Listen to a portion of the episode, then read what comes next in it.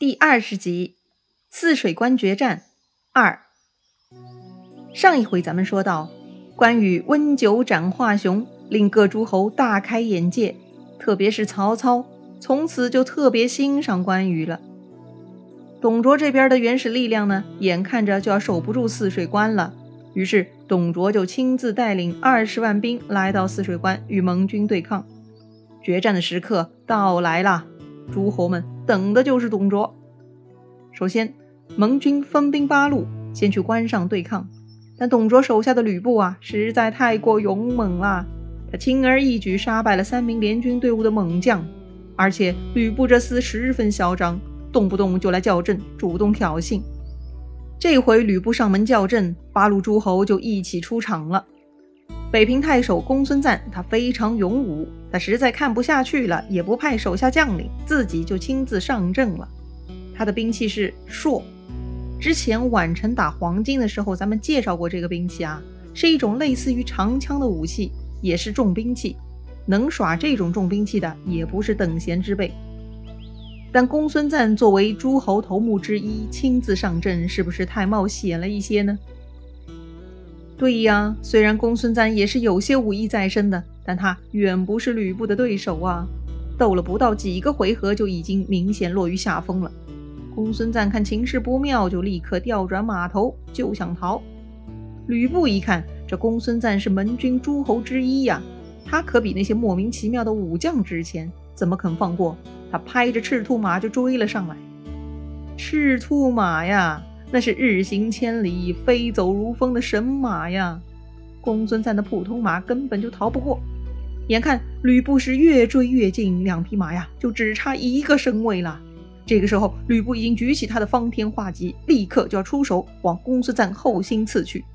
就在这个时候，突然旁边一股黑风袭来，有人大喊：“三姓家奴休走！阉人张飞在此！”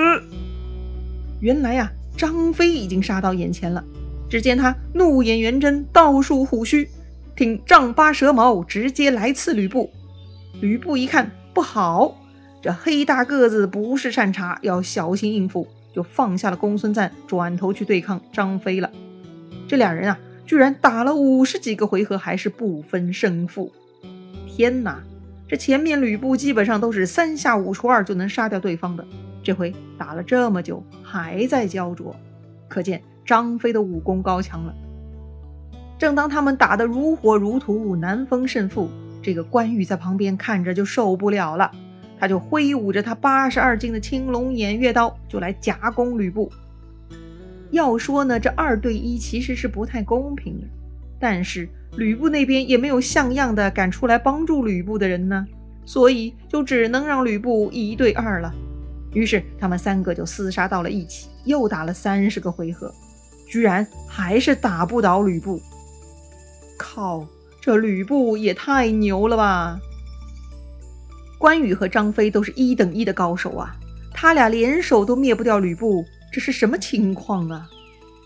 刘备一看，是时候我得去帮助二弟三弟了。俗话说，压死骆驼还得最后一根稻草嘛。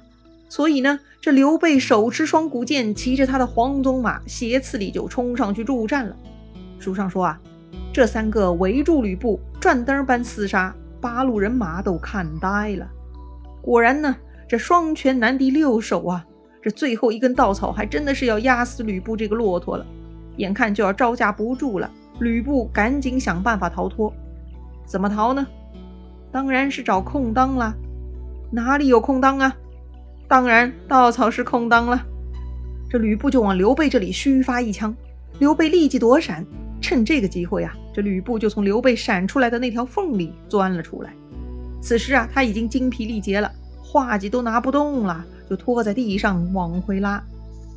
一看到吕布要跑，这刘关张是不肯放的，带头紧追。这八路联军也趁胜一起跟着冲杀，一路喊声震天，浩浩荡荡掩杀上去。他们一路就冲到了泗水关下。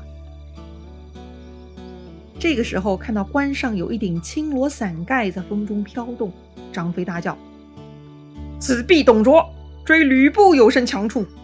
不如先拿董贼，便是斩草除根。”说完，他就不管吕布了，拍马就往关上冲去。他要去擒董卓，擒贼先擒王嘛，这是真道理呀。但是前面已经交代过多次啊，这泗水关是很厉害的，易守难攻。一看追兵到了，关上的董卓军啊就开始放箭呐，丢大石头啊，根本不让任何人靠近的。最后联军还是没有能够冲上去，只能又退回了。见到刘关张如此英雄啊，虽然这三个人是合力击退吕布的，但已经是联军里面最牛的组合了，大家都感到很庆幸。幸亏有这三兄弟，否则啊，估计要么丧命于吕布之手，要么得丢人逃回老家了。所以联军各位都向刘关张三兄弟庆贺功劳。是啊，其实只要袁术不在，这个现场气氛还都是不错的。那说起袁术，这家伙现在在干嘛呢？他这会儿啊也头疼了，因为孙坚来找他了。前面他不是耍阴险，不给孙坚提供军粮吗？直接导致了孙坚的失败。欠的债呀，总是要还的。孙坚这就来了。孙坚带着陈普和黄盖一起冲进了袁术的营帐，非常不满地质问袁术，说：“董卓与我本无仇隙。”今我奋不顾身，亲冒矢石来决死战者，上为国家讨贼，下为将军家门之私，而将军却听信谗言，不发粮草，直接败绩，将军何安呢？是啊，这孙坚打董卓，除了为国讨贼，确实也算是替袁家在报仇呢。这袁术居然还不发粮草，导致孙坚兵败，损失惨重，这是何道理嘛？袁术看到孙坚气势汹汹，义正言辞，背后的陈普、黄盖也是怒气冲冲地瞪着他。这袁术啊，十分惶恐，他无言以对呀，只能下令将那个挑唆的小人给砍了，向孙坚赔罪。明明呢，也是这袁术心胸狭窄，但此时被孙坚逼得无可奈何，也就只好杀了手下的顶罪嘛。这袁术啊，就是这种敢做不敢当的孬种。孙坚心知肚明，这就是袁术本人的问题。本来还不想善罢甘休，却突然收到手下人来报告，说是泗水关上一个将领来寨中找孙坚了。谁呀？泗水关上的人，那不就是董卓的人吗？好吧，孙坚就暂时放下袁术去会那个来人了。待孙坚回到营中一看，原来是董卓心腹爱将李傕。这李傕来干嘛呀？他说。丞相所敬者为将军耳，今特使傕来结亲。丞相有女，欲配将军之子。哦，原来是来拉拢孙坚的。董卓想把自己的女儿配给孙坚的儿子，想通过结亲来瓦解孙坚与其他人的联盟。孙坚才不吃这一套呢，他大怒，呵斥道：“董卓逆天无道，荡妇王室。”吾欲以其九族，以谢天下，安肯与逆贼结亲也？吾不斩汝，汝当速去，早早献官，饶你性命。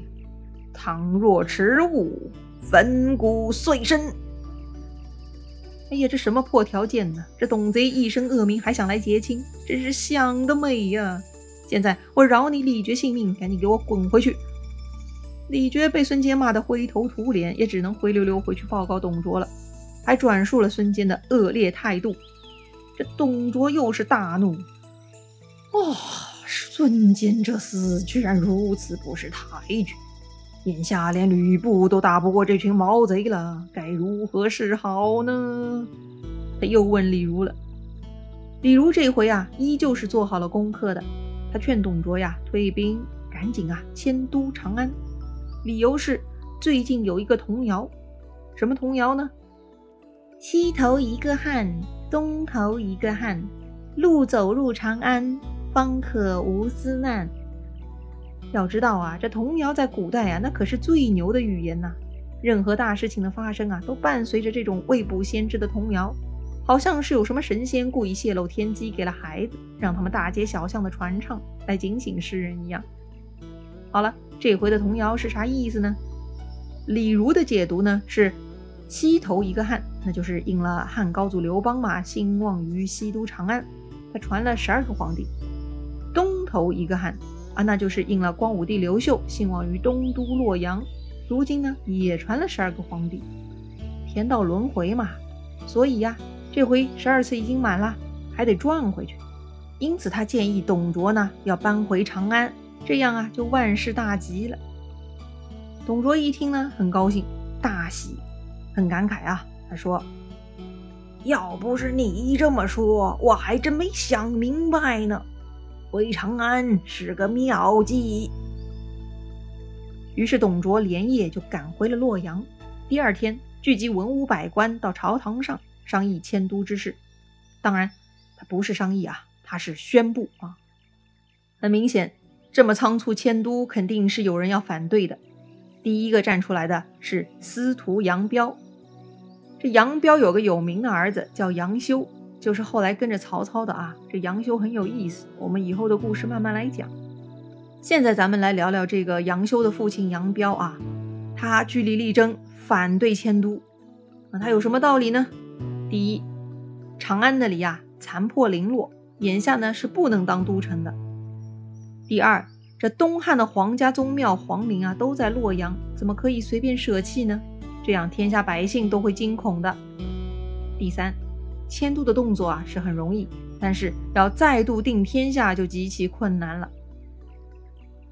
杨彪说的对呀，但董卓是根本不可能听的呀。他现在一心要迁都，他就骂杨彪阻碍国家大计。接着太尉黄绾也站出来了，他跟杨彪的意见是一样的。是啊。长安已经残破零落了。当年王莽篡权，赤眉军起义，动乱时期焚烧了长安宫殿，这长安城也被破坏严重，老百姓也被迫迁出长安，流亡各地。如今都没有多少人在那儿了，这长安就是废墟瓦砾的荒凉之地呀。再说这洛阳繁华，应有尽有。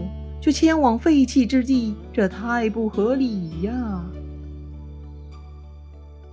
董卓才不会理他们呢，坚持要迁到长安去，因为长安有崤函之险。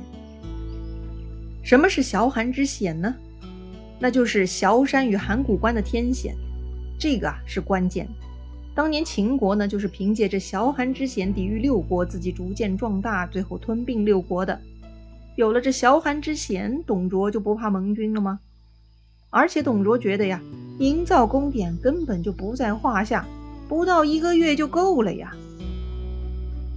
这个时候，司徒荀爽又出来说话了，他的意思是，这一番迁都操作，百姓又要不宁了。董卓怒了。老子为了天下考虑，几个小民又算得了啥？哎，概括来说啊，无论如何，董卓是一定要迁都的，不论多么劳民伤财，此事不容置疑。